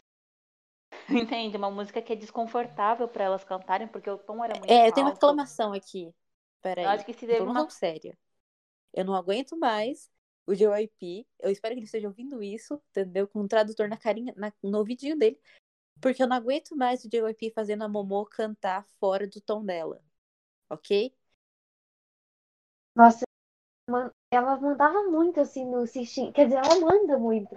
Porque ela é rapper de apoio, ela não é vocal, assim. E ela se sente melhor, eu acho, fazendo o, o rap ou só cantando no tom dela, assim. Porque o Joey P, ele joga, assim, as músicas no colo dela. E... Sei lá, eu acho que a Momo, ela tem a... Eles eles têm que fazer uma Um, música que se encaixe de nas, vocal nas vozes das que, nove, né? dela que dá muito certo é o cover de. Acho que é Want, do Taemin, que elas fizeram. Acho que é Want ou. ou... Enfim, e, é- e ela canta, e ela canta tão bem, e é tão agradável, e eu queria muito mais daquilo, porque a voz dela é muito agradável. Nossa, eu amo muito. assim- Tem um do Sixteen, que é aquele The Way You Love Me. Nossa, acho que aquilo Tem, é tem esse pelo, JYP. um E paraíso pra mim. eu, eu não eu não espero muito da Momo como vocalista, porque eu sei que não é a Ela função com o dela, corpo. sabe? Tipo, porque tipo, ela, ela é dancer, ela é, sim, ela é principal dancer e ela tipo não deixa nada, ela entrega tudo como dancer, como dançarina. Mas ele força, ele faz, é muito desconfortável as músicas que ele coloca pra ela cantar. Tipo, dela realmente não querer cantar ao vivo, tipo, e eu acho que ela não devia passar por esse desconforto. Também acho. Tanto ela quanto a Jonghyun, É. que tem uma voz incrível, incrível, e nunca canta. Que lead vocal é essa que não canta? Aham. E Nossa, ela, e- tipo, ela é muito estável. Ela, Nossa. ao não vivo, só ela ela não é uma das mais canta, como ela estáveis do sempre tem Eu os acho que é piores estável. figurinos. Eu acho isso um absurdo. E ela também tava machucada né, durante as promoções de More and More. Ela tava com uma hernia, eu acho, e daí. E daí tava complicado pra ela promover, e ela até pediu pros programas não liberarem a fancam dela Sim. lá. Fan sei lá. Pra... Porque ela tava achando que ela não tava indo muito bem e que a coreografia era bem difícil, né? E daí foi meio que um erro também com ela, assim, porque ela tinha que se recuperar, né? Ela tava machucada. Eu acho isso. Então pode Tá. continuar. Mas aí a gente. Não, pode falar porque Ah, eu tá. já vou Eu acho isso mudar de tópico. muito triste como a gente vê, o Twice é um grupo que tem tanto potencial e elas já são enormes. Se elas pudessem atingir o potencial máximo delas, elas iam ser muito grandes individualmente também. Aí a gente passa, aí a gente tá em 2020, a gente tá gravando esse podcast dia 8 de outubro. Elas vão voltar dia 26.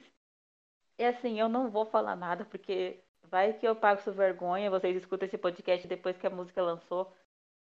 Enfim, eu não sei o que esperar desse, desse comeback delas. Vai que é o novo Bulldozer, que a gente acha que é uma coisa e entregam outra. Não sei. Mas a expectativa tá muito alta para esse comeback, porque é o segundo full álbum delas. A gente sabe que elas estão há algum tempo já preparando esse álbum. Os teasers ano estão. passado, quando pode continuar, desculpa. teve aquele. Ah, teve aquele. É que tem uma coisa de fã clube, né? Que elas abrem, fã clube todo ano pra se inscrever. E ano passado, quando teve isso, já tava. Já, já tinha um spoiler, assim, de segundo full álbum. Pelos teasers e pela data, eu, eu espero muito que seja algo tipo Full Moon da Sumi. Eu quero muito que seja Halloween meets algo mais selvagem, tipo Halloween, só que não sexy, não não infantil, algo mais sexy. Eu acho que elas nunca vão Assim, fazer. eu sinceramente, eu acho que o Twice não volta mais. Eu acho que o Twice não vai voltar mais pro, pro fofo, beirando ao infantil. Eu vi que fofo. era uma coisa fugindo do fofo e sexy. É uma coisa, tipo, longe disso. Então, eu vi teorias que esse é um Nossa, conceito adorar. dessa vez. Sim, até um dos, até uma das versões do álbum é Nossa, amo retrô. retrô. Retrô. Porque ele tem as três Eu versões e tem a versão retrô. Acho lindo. Mas. Sim, aí tem a, já dá certo? Sim, aí assim, a expectativa tá alta, porque é o álbum de cinco anos delas, full álbum. Os teasers de cinco anos delas que elas estão lançando, tipo, vídeo pros fãs, tá sendo muito emocionante. Tipo, toda vez que eu vejo, fico assim, ai. As cartas que elas postaram. Mas tá, agora a gente vai passear um pouco pelo tempo. A gente falou do período musical delas. E vamos falar das coisas que estavam Polêmicas. acontecendo Polêmicas. fora da carreira. É minha parte polêmicas, desse coisas boas, galera. superações. né? Ela tô- tá aqui O do Sony. XD que a gente gravou. Nossa, eu fiquei empolgadíssima de falar fofoca. Enfim. Mas. É verdade, a Heloísa boicota bastante. Mas. O Twice é um grupo que. Ao long... É aquela coisa, todo grupo grande. Ele atrai muitos fãs, mas atrai muitos haters. Isso é tipo. Ah, aham. Isso não é exclusividade de grupo A ou B, mas se você. Não só grupo, mas cantor, assim, a partir do momento que você ganha muita visibilidade, você também ganha muito. E as coisas. E com o Twice não foi diferente. Assim, a gente que conhece as meninas do Twice, que sabem que elas são perfeitas, assim, não perfeitas, mas que são meninas muito boas, que elas são muito cativantes, muito carinhosas, a gente sofre muito. Na- tá, não só por elas, acho que nenhum idol, a não ser que seja um idol criminoso, mas merece, merece es- esses haters. Mas a gente, como onça, a gente sofre muito em ver os ataques que as meninas vão sofrendo na internet por. Porque a gente Por sabe que. intriguinha, Porque né? a gente sabe que elas, tipo. Como, a gente falou, a gente soube como elas sofreram pra debutar. A gente sabe como elas são pessoas cativantes, Eu como elas são umas com as que- outras, como elas são. Que ainda nesse assunto de debutar, a gente já pode começar com uma grande polêmica que é sobre a formação do Sixteen já ter sido combinado ou não. Eu não sou onça, eu só ouvi falar dessa história, mas eu quero saber o que vocês acham. Se vocês acham que foi combinado, se já era planejado. A entrada da Momo, que eu acho que, se não me engano, foi aleatória e é muito polêmica. O que, que vocês pensam sobre isso? Ah, eu acho que. Ai, boa pergunta, olha. É porque ela sofreu tanto quando ela saiu que se for combinado, ela não sabia. Faz sentido? É. Eu acho que provavelmente já estava combinado Eu acho entre assim, eles. Ou eu a gravadora. acho que. É. Eu acho que o. O. A JYP, né? eles já tinham planos de debutar nesse grupo. A Dio, a Nayon e a Jeonjo, porque elas já eram do grupo que eles iam formar antes. Eu acho que já era uma coisa meio que certa que elas iam passar. Sabe? Tipo, não que foi tipo ah, combinado, mas acho que já era uma coisa meio certa porque elas já estavam treinando há muito tempo. Elas já estavam na formação do grupo Six Mix que que ia ser o grupo que debutar antes do Twice. Mas fora isso, é porque o, o JYP ele gosta muito de fazer isso. De, de bancar o arrependido. Ele elimina uma pessoa, depois volta. Ele fez isso com Stray Kids, ele fez com Twice, então é uma coisa que ele faz. Eu acho que é pra, eu acho que é porque como o JYP ele gosta de ser uma figura de midiática, mesmo que ele pense assim, ah, vou colocar de volta, mas ele gosta do drama. É, Assim, se você tem, se você tem emoções fortes, não veja o Félix do o Felix do Stray Kids sendo eliminado do do, real, do programa, porque é horrível. Porque Félix é aquele bebê, não, não é mas é porque tipo, se tem um anjo na Terra é ele. E ele vai lá e ah, eu gosto muito dele. Sim, ele vai lá e elimina ele dizendo que o coreano dele não era bom o suficiente. Ele chora tanto, tanto, tanto. Então todo mundo chora muito, porque, tipo, eles queriam debutar os oito juntos, mais aquela pessoa. Aí, enfim. Mas é porque eu acho, enfim, eu falei tudo isso para dizer que eu acho que é coisa do JYP, que ele gosta desse drama. Vai lançar aquele reality de bandas, ele com certeza vai eliminar alguém também que vai voltar no meio, que vai voltar no final. Que raiva, viu? Ah, que olha deixa eu. Mas assim, eu acho que a primeira. Eu acho que Não, pode, você ia falar pode alguma falar. coisa, Lolo? Tá, eu acho que a primeira grande polêmica que o Twice se envolveu foi Ai. com a Chuyo. Que colocaram a É. menina numa polêmica que não tem Ah. nada a ver, que é muito maior do que ela. A única coisa que ela tinha era a bandeira do Taiwan, tipo, ah, sou taiwanesa, só. Ela devia ter o quê? 16 anos na época? 17, ela era Aham. muito nova. E colocaram ela no centro. ela em uma guerra política, assim. Sim. Tipo, a China tava tipo, ah, não, não, não, porque tá. Porque, pra quem não sabe, o Taiwan se diz independente da China, mas a China não considera o Taiwan independente. Aham. Aí é uma, uma Política. briga internacional muito forte, que não tem nada a ver com elas. Aí, tipo, líderes políticos no Taiwan estavam citando a Chuyo como exemplo. Tipo, Presidente, não, acho que é, é uma das candidatas a presidente até saiu em defesa dela, que estava tendo eleição na época. sim. Ai, porque a Chuyo, ela se declarou Taiwan. Entende? Foi horrível.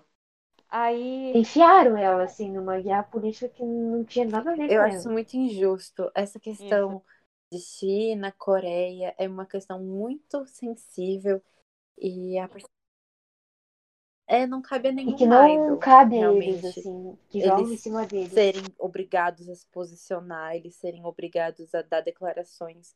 E é super, é super incabível. Sim. Até porque muitos desses idols, quando acontece isso, são muito novos ainda. Eles ainda não têm, tipo. Aham. Tipo, não é como se eles quiserem. Eles estão querendo fazer a revolução. Eles estão, tipo, treinando em outro país para realizar um sonho. Eles não estão. Não é o rolê deles. Aí a JYP fez algo que é questionável por muitos. Que fez a Chuyo ler uma. ler um pedido de Desculpas, desculpas sobre isso. Que eu não apoio, nem total. Ela era Não. muito pequena, sei lá. Sim, gente, a Chuyu é um bebê. Era um bebê naquela época. E ela foi envolvida numa coisa. E assim. A Chuyu, ela não estava solta no mundo. Ela tava. Os pais dela, a família dela confiou ela numa agência. Não era pra agência ter colocado uma menina pra ler uma carta, pra pedir desculpa, pra para se, pra se pronunciar sobre uma questão política que, que é muito maior do que ela. Nossa, com certeza. E ela até hoje, assim, é meio que. Pô, É, colocada no meio disso, porque ela não tem nada a ver, ela nem. Sabe, o que, que cabia a ela? Ela não é uma figura política, ela é uma idol. De 16 anos na época. Sim, e até, tipo, quando a Chuyu tinha, quando as meninas tinham que ir na China, as meninas até meio que ainda, elas ainda protegem a Chuyu. Quando elas foram para pro Mama em Hong Kong, ela, que elas fizeram um círculo assim em volta da Chuyu, que com medo assim, de tentar atacar ela, alguma coisa.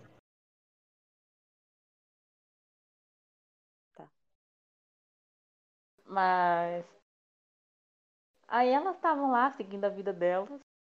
Aí chegou 2019 que assim foi o ano mais intenso do Twice. Tudo, tudo que podia acontecer para essas meninas aconteceu em 2019. Tá Jumanji Foi, pra entrar no ano. sim, foi tipo tiro, porrada e bomba, foi tudo. El- Elas começaram o ano que elas iam fazer, começar a primeira turnê internacional delas, que é tipo é uma realização muito grande. Porque diferente de outros Sim. artistas da JYP, que parece que debutavam e já estavam indo pro exterior fazer turnê, ela foi uma coisa muito gradual. Elas primeiro se fixaram na Coreia, na Ásia, depois que elas foram pro exterior. Então foi uma conquista muito grande para elas. Inclusive tem o documentário no YouTube que fala que cobre ela nesse período incrível. Se você é once, vai assistir porque é incrível. Lá no canal deles, delas. inclusive. Da, do Twice, no canal do Twice, tem legenda em português. Pra começar, teve a Miná, que assim, foi uma coisa que partiu o coração dos fãs, né? Aham. Tipo, ainda hoje, quando a gente vê stages dessa época que ela não tá, é uma coisa muito triste, porque o Twice, elas são nove. E, a gente, Verdade. e eu acho que a empresa foi muito honesta quando falou que ela ia se ausentar porque ela tava com crise de ansiedade. E assim, é muito triste. Pra quem é fã, tipo, o, fã, as meninas sofreram muito. A gente vê como elas, tipo, porque elas estavam no meio da turnê internacional delas. Elas estavam nos E Estados elas Unidos. E daí a mina não foi se apresentar logo no país que ela nasceu, né? Foi nos Estados Unidos. E a gente vê que desde então elas terminam a turnê por seguir a agenda, porque foi muito difícil pra elas. Aham. E assim, elas foram de uma ética com a Miná, assim, exemplar. Porque muitos grupos, quando uma integrante não pode participar por razão A ou B, tipo, muda a formação, faz assim, pra poder seguir em frente. Elas E sempre elas lembravam nunca da mudaram. Elas nunca mudaram a formação das coreografias. Nunca. Elas sempre colocaram, tipo, o espaço dela da, na Miná. Quando elas tinham que cantar a parte dela, cho- é, foi muito difícil para elas terem que seguir sem ela, por- porque. Tipo, elas são nove. E eu acho que foi um período que fortaleceu muito elas também como grupo de. Se elas já eram unidas, elas ficaram muito mais nesse período. Enfim, no documentário, elas explicam muito bem como foi essa fase para elas. O medo que a mina teve de ser deixada para trás, como foi para elas terem que seguir. Enfim, foi um período bem intenso para os fãs. Mas antes disso Aí- teve a coisa da Saná, que foi na- nas promoções de Fence, que foram antes da turnê ainda. Ah, sim. É aquela coisa, mais uma vez, colocando uma menina não- numa briga que não tem nada a ver com ela. Política, e foi gigante, assim, ela chegar. Nossa, foi de cortar o coração. Nossa, até hoje eu lembro com o meu coração apertado, assim. Que ela chegava nos music Que shows lá pra promover esse Fence, chorando, e os. E lembro que os fãs iam de fantasiados, às vezes, pra tentar animar ela. Nossa, foi muito triste essa, essa época. Marcou ela. Sim, a, a Sana é uma das membros japonesas do Toys. E assim, a Sana, se tem a personificação de fofura na Terra, é ela. Ela é a pessoa mais doce, mais amorosa que tem, assim, e não é uma coisa forçada, que a gente sabe que alguns idols têm, tipo, como personagem, tal, tal, tal, né? Fazer fofura e tal, mas ela, se a menina estiver comendo lamen, ela vai ser fofa. Não, não tem, tipo, ela é fofa, tipo, se ela estiver parada olhando, ela vai ser fofa. ela é tipo. É um ursinho. ela é, coi... é um bebê. Aí ela é japonesa e ela. Era um feriado japonês, né? É, Eu acho que tinha a ver com o imperador. era alguma coisa E ela assim. fez um post sobre isso na conta do Twice e ela escreveu em japonês. É, é tipo parabenizando mesmo, né? Comemorando feriado e tudo mais. Sim, mas a treta maior, e além de, e ela parabenizou tal, e também escreveu em japonês e acho que ela nunca esperou que ia dar. Não, nossa, ninguém esperou, porque era uma publicação muito inocente, assim. Daí, de repente, um colunista pegou, dis- distorceu tudo que ela falou, colocou ela como uma extrema-direita do Japão, pintou ela, Sim. assim, e daí ela levou muito hate, na série. Foi tipo a menina com a bandeira do sol nascente. é, a Tiffany, quando nossa senhora. Sim. E ela levou muito hate. Naquela época, aí muitos coreanos queriam boicotar a J-Line do Twice. Tipo, ah, você vem pro nosso país fazer sucesso aqui. Sabe? Enfim. Foi um período muito difícil. Foi, nossa. Nossa senhora. Até hoje lembrar, assim, me aperta o coração. Porque ela Aí, além muito. disso. Foi. Aí, além disso, peraí, a gente falou de 2019. A Miná, a Saná.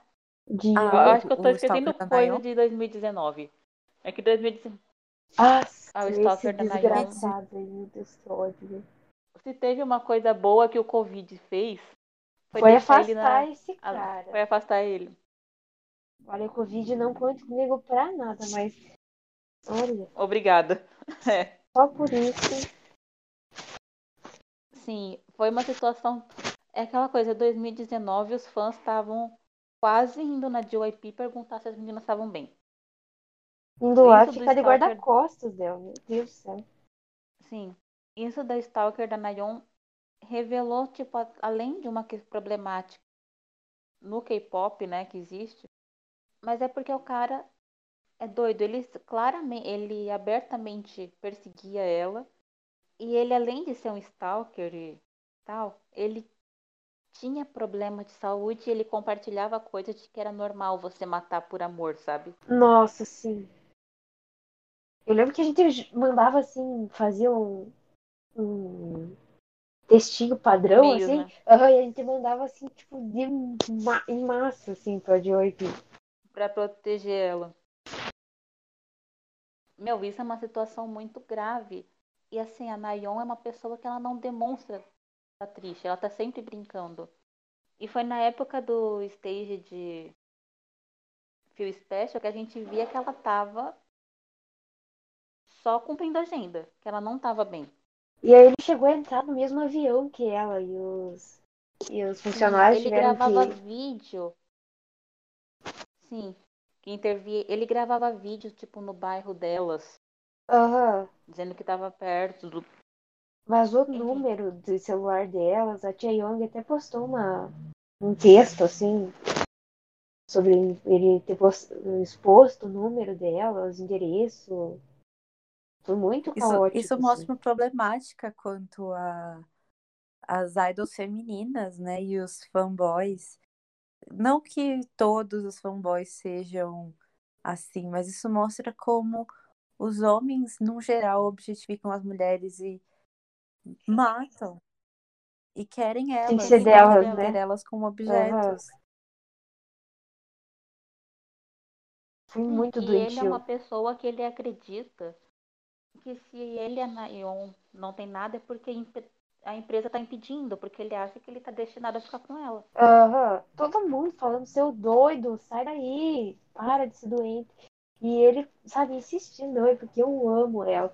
Se esse cara levou, acho que uns três processos da JYP por vazar informação, um monte de informação dela várias vezes, por seguir ela, nossa, foi pouco. Porque eu sei que Aí- ela te- tinha até medida de proteção policial contra ele. Sim. Aí eu lembrei o que, que eu ia falar. Eu sabia que 2019 tava eu tava esquecendo coisa. Teve aquela polêmica do Sungri, do Big Bang, que ele estava envolvido num grupo de. Uma das polêmicas dele do ano passado, porque assim, se a gente for fazer uma, um podcast só de polêmicas do K-pop de 2019, Nossa. vai ter capítulos. Assim, vai ser uma série. Mas uma das polêmicas deles era daquele chat. Ele e outros homens compartilhavam informações íntimas Eu lembro de disso. mulheres que eles se relacionavam. E daí E começavam. colocaram a de Rio no meio. Tipo, de Eles envolveram um monte de idol mulher no meio disso.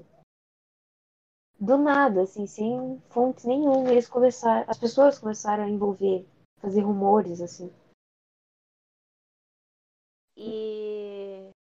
Meu, a gente. Se você vê fotos da Rio também nessa época no aeroporto, você vê que ela tá muito abalada.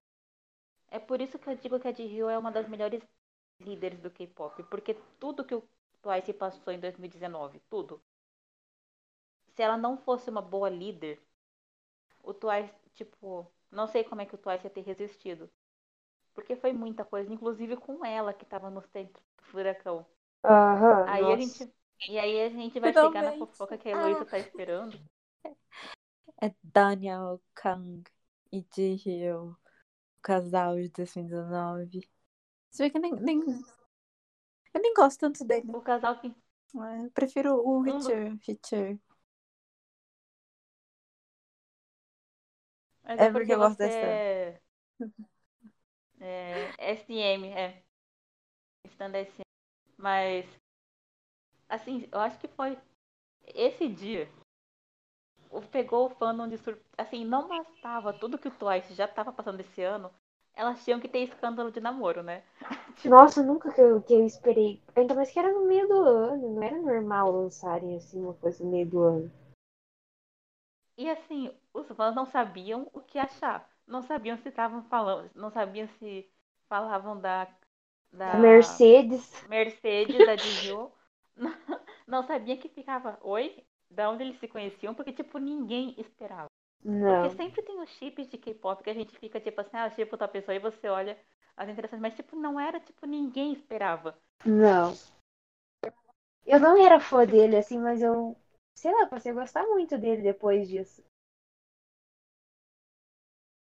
Aí. Enfim, aí foi aquela coisa, como eu digo, o Twice já não tava passando muita coisa, coisa fácil esse ano. A gente sabe como é complicado. O, o Kang Daniel também, ele tava passando um ano muito complicado, que ele tava Aham. processando. Tava empresa, a ex-empresa dele, a antiga gravadora dele. Pra você ver como. Assim, pelo que eu conheço. Pelo que eu conheço, não. Pelo que eu vejo do JYP, eu acho que ele deve ter tentado segurar a informação o máximo que pôde. Porque eles estavam há meses já namorando. Aham. E eu acho. Eu acho que eles tentaram segurar o, O máximo problema que pôde até dessas que não deu mais. questões é que Dispatch funciona como todo meio jornalístico é, com dinheiro. Então, eles seguram informações se a mão deles está molhada. A partir do momento que não tá mais, já era. Tipo, no mesmo dia que explodiu a notícia da Ji-hyo com o Daniel, é, surgiu a notícia da Momo com o Richard que eles negaram. E depois, eles- depois de seis meses, eles foram Aham. assumir. Então, durante esse mês, a SM ou a JYP É devem porque eu acho que- acordo e molhado a mão da Dispatch até, é, até os idols, até eles mesmos estiverem prontos, ou até pelo menos a, o namoro com a Ji-hyo e o Daniel é, se acalmar e as pessoas puderem, os onços puderem assimilar melhor esse novo relacionamento. Sim, mas eu acho que em relação a Dio e o Daniel, uma coisa que ganhou muita empatia dos fãs, tanto dele quanto delas, é porque todo mundo sabia que tinha estava sendo um ano difícil para eles. Aham. E que, tipo, dizia que os dois estavam se apoiando muito nesse período. Ela cuidou muito dele, ele cuidou dela, tipo, então. Geralmente é muito difícil para idol homem namorar. Mais difícil do que para mulher. Porque as fangirls, especialmente coreanas, Chatas. são bem. Uou! É. Uou! Mas eu acho que todo mundo teve muita empatia por eles. E todo mundo ficou muito feliz em saber que eles estavam um pelo outro. Aham. Pelo menos eu, eu Então, fiquei foi- feliz, assim. Não de ter vazado a notícia, né? Porque eu preferia que eles tivessem mantido uma A privacidade. privacidade, É. Mas eu, eu gosto muito, tipo, do casal de muito fofinho. E assim, tem os memes que fazem, tipo, ah, o Daniel, tipo, ah, ele indo perguntar pra ele mesmo se quando.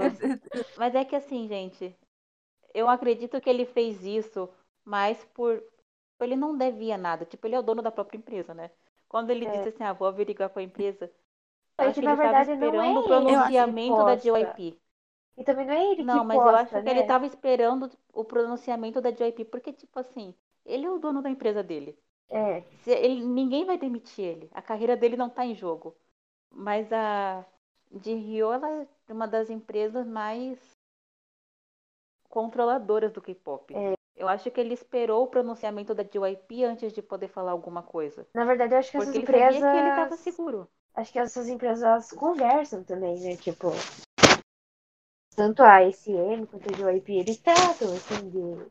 E a empresa dele, no caso, tratam de confirmar os dois ou É, de negar os dois. deve né? ter tido isso, porque seria muito Sim. estranho a empresa do Daniel falar assim, sim, eles estão namorando, e a JYP falar, não, não estão namorando. Então, deve ter tido um comum acordo, uma É. conversa e um consenso, não só deles dois, da Ji-Hyo e o Daniel, quanto a empresa, quanto representantes, porque por mais que ele seja o próprio CEO, ele É. tem uma equipe. Mas tem uma equipe. É, tem uma equipe. Sim. Aí tá. Tava se acalmando os, o namoro dele, já tava. Aí é engraçado que, tipo.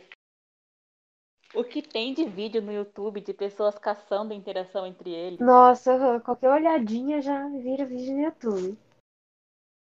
Sim. E assim. Tem que ser uma coisa muito. Um olho muito treinado, porque os, os dois são muito Porém, o contrário muito dele. discretos. Aham. O contrário deles é justamente a Momo e o Rechan. E ele falava que ele era apaixonado nela desde 2016. Aham. Ele já gostava muito dela. Eu gosto muito do Knowing Brothers, do programa. Então, é, todo episódio, eu acho que ele cita ela. Todo episódio ele falava dela. Então, quando eles anunciaram o namoro, foi tão não surpresa. E eu gosto muito desse casal. Sim, é engraçado porque, tipo, o apoio que, que a Jill e o Daniel receberam, Mushu não receberam. Gente, eles foram muito criticados, tipo, e não foram pelos fãs dele, porque, como eu falei, fãs hom- idols homens são muito mais polêmicos namorarem, mas muitos onças ficaram, tipo, tacando muito hate nesse namoro deles. No namoro da Momo e do Richu. Ainda hoje tem, tipo, se o, se o Richu fala um A fora da linha, já vai ter um monte de gente criticando ele na internet, Se- dizendo que ele vai acabar com a Se os carreira Super dela. Juniors já não Tinha gente tivessem dizendo membros casados, o já não tivessem membros namorando, com certeza as elfs seriam tão ruins quanto as, é, as os onces, porque os, as elfs são, são complicadas, Ou eles são um muito devotado, devoto, né? Até hoje tem membros que não namoram, o Little que nunca namorou, o Kyuhyun nunca namorou, eu acho. É muito, é muito, assim, estranho ver, porque eles já são homens de 30 para 40 anos. Então, quando você vê isso, é, o Richard sempre foi muito bem resolvido. Ele sempre falou que, é, que sim, ele pegava meninas, ele pegava pessoas. E todo mundo sabia disso, mas ele nunca assumiu. E a primeira pessoa que ele assumiu foi com a Momo. E ele já tinha fal... ele já falava dela há muito tempo. Então, isso faz as pessoas pensarem, os Sim. elfos assim pensaram, OK, se ele tá se ele assumiu que ele tá com ela, se ele gosta tanto dela, é porque é sério, é porque ele gosta É muito porque ele dela. gosta muito dela. E assim, e eu vejo que o Richu, tipo, ele também tem uma ética com essa, porque as pessoas provocam muito ele em relação ao namoro dele com a Momo, mas ele nunca dá corda. Especialmente depois que eles assumiram, tipo, ele não dá corda para as pessoas usarem o nome É. dela como piada pra ele.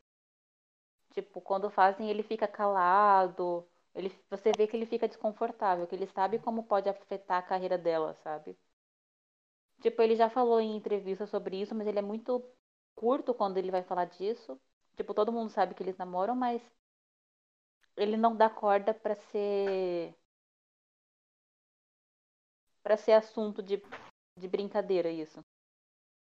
É que ele é uma pessoa também, assim, bem, tipo, ambientada, né? Ele vai em um monte de programa.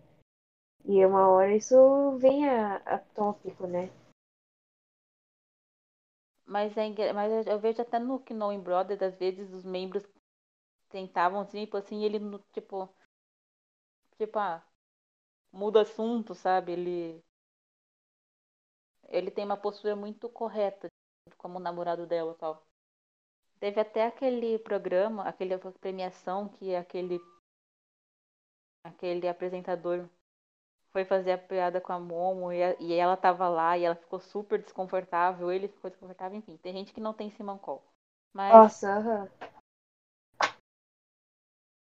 enfim, aí teve isso.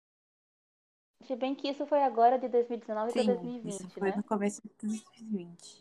2020 eu acho 2020 eu acho que a grande polêmica foi More and More, que, tipo, ah, o plágio no MV daquela escultura, É, a voz da Momo, que, que tipo que eles fizeram aquele aquele encore, que teve um monte de gente. ai, que raiva, viu? Nossa. A Jaeon que tá doente. É verdade. É, eu acho que foram isso mesmo. As- os tópicos de 2019. Foi um ano meio 2020. parado. tam- É, 2020. Foi um ano meio parado também, né? Por causa da pandemia e tudo mais. Acho que todos os fãs tiveram uma Mas foi break, assim, de polêmicas. Menos os É, né? Eu Ah, diria que o N. Citizens, os N Citizens tiveram um ano complicado, mas foi por causa da empresa, não por causa dos- das polêmicas. Ah, não. Os stays em relação a ter break, tipo, de atividades, nunca tiveram. Tipo, a gente tá, tipo assim, eles lançam comeback, eles lançam um outro clipe de uma faixa aleatória. A gente, tipo, ah, beleza, vamos ver. Aí não sei o que. Ah, ok. Ah, lança outra coisa. Ah, tá fazendo live. Ah, comeback já. Tipo, eles não pararam esse ano. Foi um ano bem ativo. Mas enfim. E teve algumas polêmicas também. Mas não foi. Enfim, outro, outro podcast. É porque eu sou um stay, aí.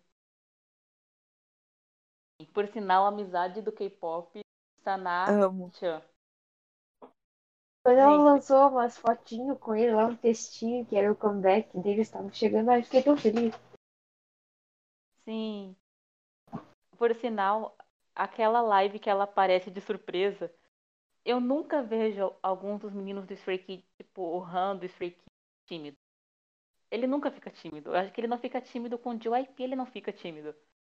Aí apareceu a Sana, ele não sabia o que falar. Ele ficava tipo, Teve uma foi live, né, deles com ela. Nossa, eu assisti, foi muito boa essa live. foi.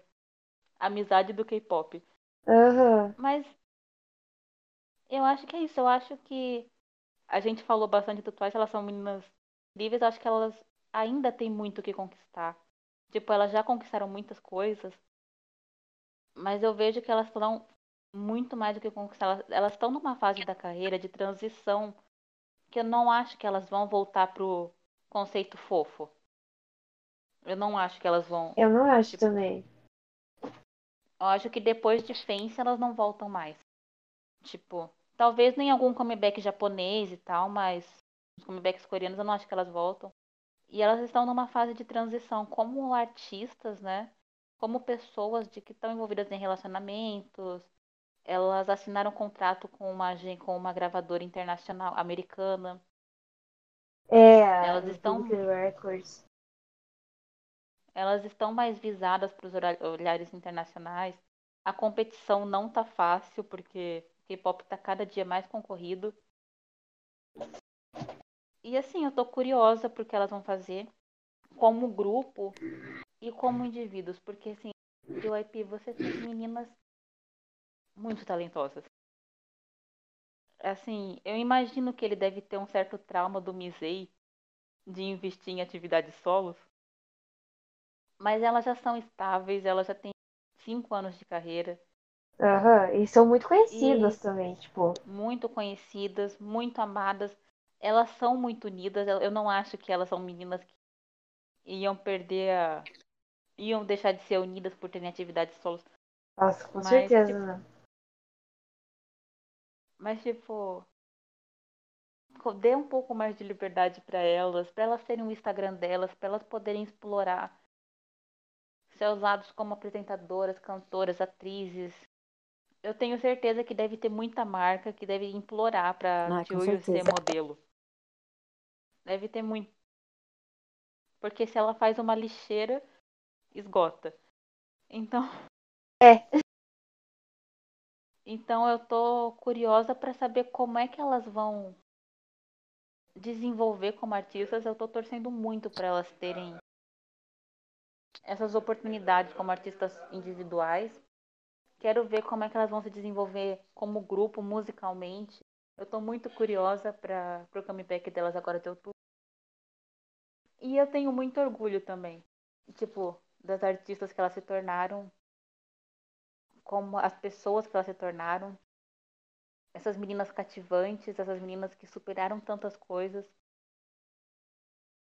Eu tenho, tipo, respeito mesmo por elas, pelas pessoas artistas que elas são. E é isso, tipo, é muito amor por elas. véi.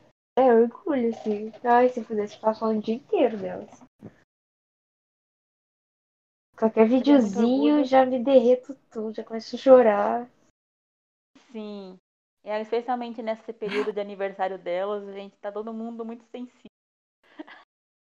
E assim, eu fico muito orgulhosa de ver que numa época, tipo, apesar de dessa terceira geração ter sido muito boa para os grupos femininos, mas também os grupos masculinos como BTS e EXO, que são gigantes, e ver que o Twice briga E com ganha. eles. Muitas vezes Tipo, elas um grupo ganham. feminino. Sim. Sim. E elas ganham, tipo, numa época que todo mundo apostava no Girl Crush, elas sendo fofas, faziam sucesso. Porque, tipo, quando o Blackpink lançou, tipo, todo mundo fazia Girl Crush. Todo mundo, só elas que continuavam sendo fofas. E Aham. elas não, nunca perderam, tipo, status por isso. Nunca.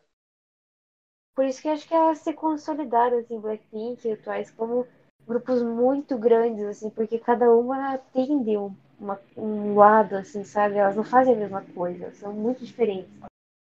Por isso que elas Sim. conseguem agradar hum, Muita muitas gente. pessoas ao mesmo tempo. Sim. E Red Velvet também, porque elas são muito versáteis, né? meu, Red Velvet merece um podcast só pra elas também. Mas e, tipo, ver como elas se fixaram, como elas estão evoluindo, porque elas estavam muito confortáveis no conceito fofo. Tipo, elas não precisam, elas se elas fizessem fofo pra sempre, a Coreia ia comprar pra sempre. E elas ainda arriscaram pra tentar outras áreas. Então, eu tenho muito orgulho delas, eu tenho, torço muito por elas. E é isso. Vocês têm alguma coisa mais Eu dizer sobre elas, sobre dizer a experiência de vocês? mim, o Twice é, é um grupo muito redondo, muito perfeito. E isso é muito bom, porque elas criaram a própria identidade. Eu sou o Son, então muitas pessoas acabam falando que elas são o novo Sony HD. E eu não acho que elas sejam, acho que elas são o Twice. Elas são muito diferentes e são muito boas no próprio âmbito delas, nas próprias características delas.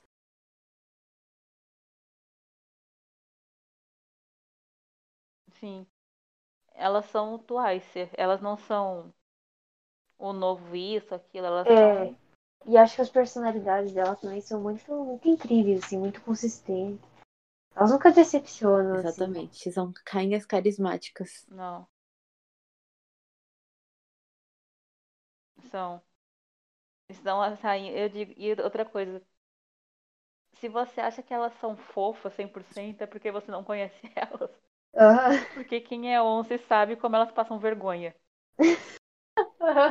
Ai, cada live, um monte de presepada nas lives. E tipo, e não é vergonha, tipo, ai, caí. é vergonha tipo de pum, de coisa assim, de. A Janyo fez De uma estarem- live que ela teve que apagar depois. Porque ela falou tanto palavrão. Também teve uma que ela Sim. tava abrindo bebida alcoólica, daí foi privada por maior de idade. No meio da live foi privada. Uhum. Elas são muito engraçadas. Acompanhar o Twice é um entretenimento completo. Porque elas Ah, são muito engraçadas. ah, As músicas delas são muito boas. E eu espero ver elas na atuação, porque elas são perfeitas, elas precisam dessas oportunidades. E é isso. E se você gosta de K-pop, eu acho difícil que você não tenha ouvido falar do Twice. Mas se você não gosta do Twice, eu respeito, não concordo, mas ok. Mas dá uma olhada, tipo, elas podem ter músicas, mesmo que as titles delas sejam mais características, mas elas têm muita música diversa na, na discografia delas. E elas são artistas admiráveis. E se você é bolseiro ou E bolseira é isso. e ouviu só por ouvir e não conhece o Twice, não conhecia, dá uma chance, você vai super curtir. Se você, se você gosta de K-pop, tem uma lista né, de, de posts sobre K-pop no nosso blog, na coluna do Bolsa Music Awards, que a gente escreve sobre música. E então a gente vai falar um pouquinho de K-pop, a gente fala um pouquinho dos Twice, a gente vai falar um pouquinho de tudo. E se você ouviu até agora, muito obrigada. Se você é um som, é um som não, se você é um once e ouviu até aqui por gostar do Twice, é um prazer estar aqui. Esse é Bolsa Nerd, a gente fala sobre conteúdos nerd e sobre música no geral. A gente vai soltar os nossos podcasts sobre é, o nosso podcast sobre cultura coreana e K-pop. É, mais recente é sobre o Japão versus a Coreia, sobre a diferença das culturas. Eu acho super legal para quem tá começando, né? Nossa, que profissional. Ciele. Ciele, você tem alguma coisa pra dizer? Onde é que a gente pode encontrar você? Onde é que a gente encontra a fanbase? Recado pros onces. ó. No Twitter, no Instagram, é arroba once twice Brasil. E no, no YouTube, que a gente legenda alguns vídeos, é once. E tem conteúdo no geral, assim, sobre Twice, legendado, notícias, coisas sobre votação, introdução sobre elas, né? Sim, once elas vão fazer comeback agora. Fiquem de olho. Deem views, fiquem de olho nas votações, tarará. Vamos ver se elas conseguem o título de grupo com mais wins na Coreia, porque elas já estão em segundo lugar. Aí falta Eu acho que esse pouquinho. comeback elas passam. Falta pouco. É o nosso momento. E como eu não sei, eu, como eu acho que o EXO não vai voltar tão cedo. E eu não tô feliz por isso, gente, mas nós sabemos a situação que eles estão, tal. Então, acho que é o momento delas. E dei muito amor pra elas. E é isso. E fiquem de olho no Bolsa Nerd, a gente tá sempre postando de cultura coreana, de cultura americana, brasileira, conteúdo nerd. Se for uma coisa que a gente gosta, a gente tá ali. Também de olho nas tendências. Muito obrigada E por é isso, ouvirem. muito obrigada. É, Obrigada por me aguentar. viu? e foi um prazer. Obrigada por ter participado com a gente, Ciele. E até mais. E Ah, Lulu se não. despede em coreano das pessoas. Eu não tô com meu coreano bom hoje, gente, desculpa.